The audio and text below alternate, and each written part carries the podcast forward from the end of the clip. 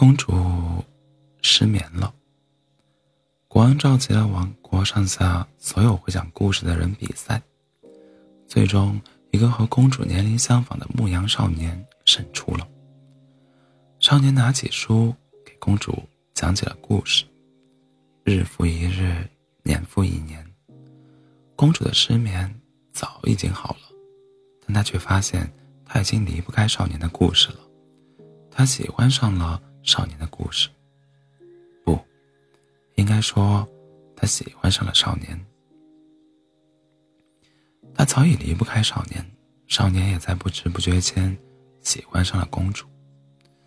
他喜欢他每次跟他讲故事时的那种小任性。少年有一次，在公主睡着后，轻轻的在公主耳边说：“我喜欢你。”其实，公主听见了他的声音。少年有一次听见公主睡觉后用几乎和蚊子一样的声音说：“我喜欢你。”少年看着公主，摇了摇头，走了。他听到了公主的声音，不知不觉间，少年已经和公主讲了九百九十七个故事。少年走的时候。还在公主耳边说：“等我讲到一千个故事，我就来娶你。”公主的脸红到了耳根，她轻微的点了点头。但那天过后，少年再也没有来过。国王走遍全国，再无少年的身影。国王不愿意看到公主为少年伤心，伤心，于是把公主许配给了另一个国家的王子。在大婚的那一天，现场发生了一场骚乱，公主失踪了。在一个小木屋外的台阶上，有两个身影坐在那里。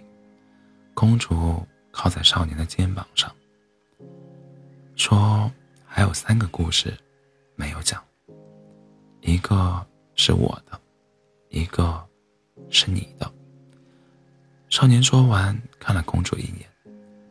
还有一个，是我和你的。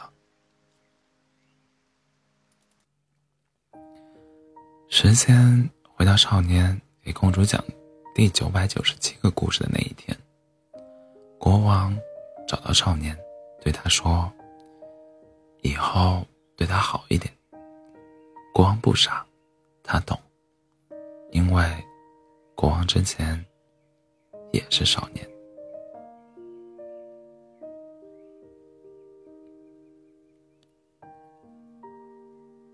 岁月可回首，且与深情共白头。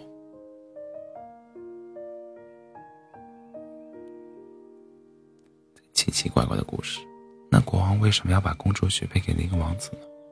一脸懵逼。剧情需要吗？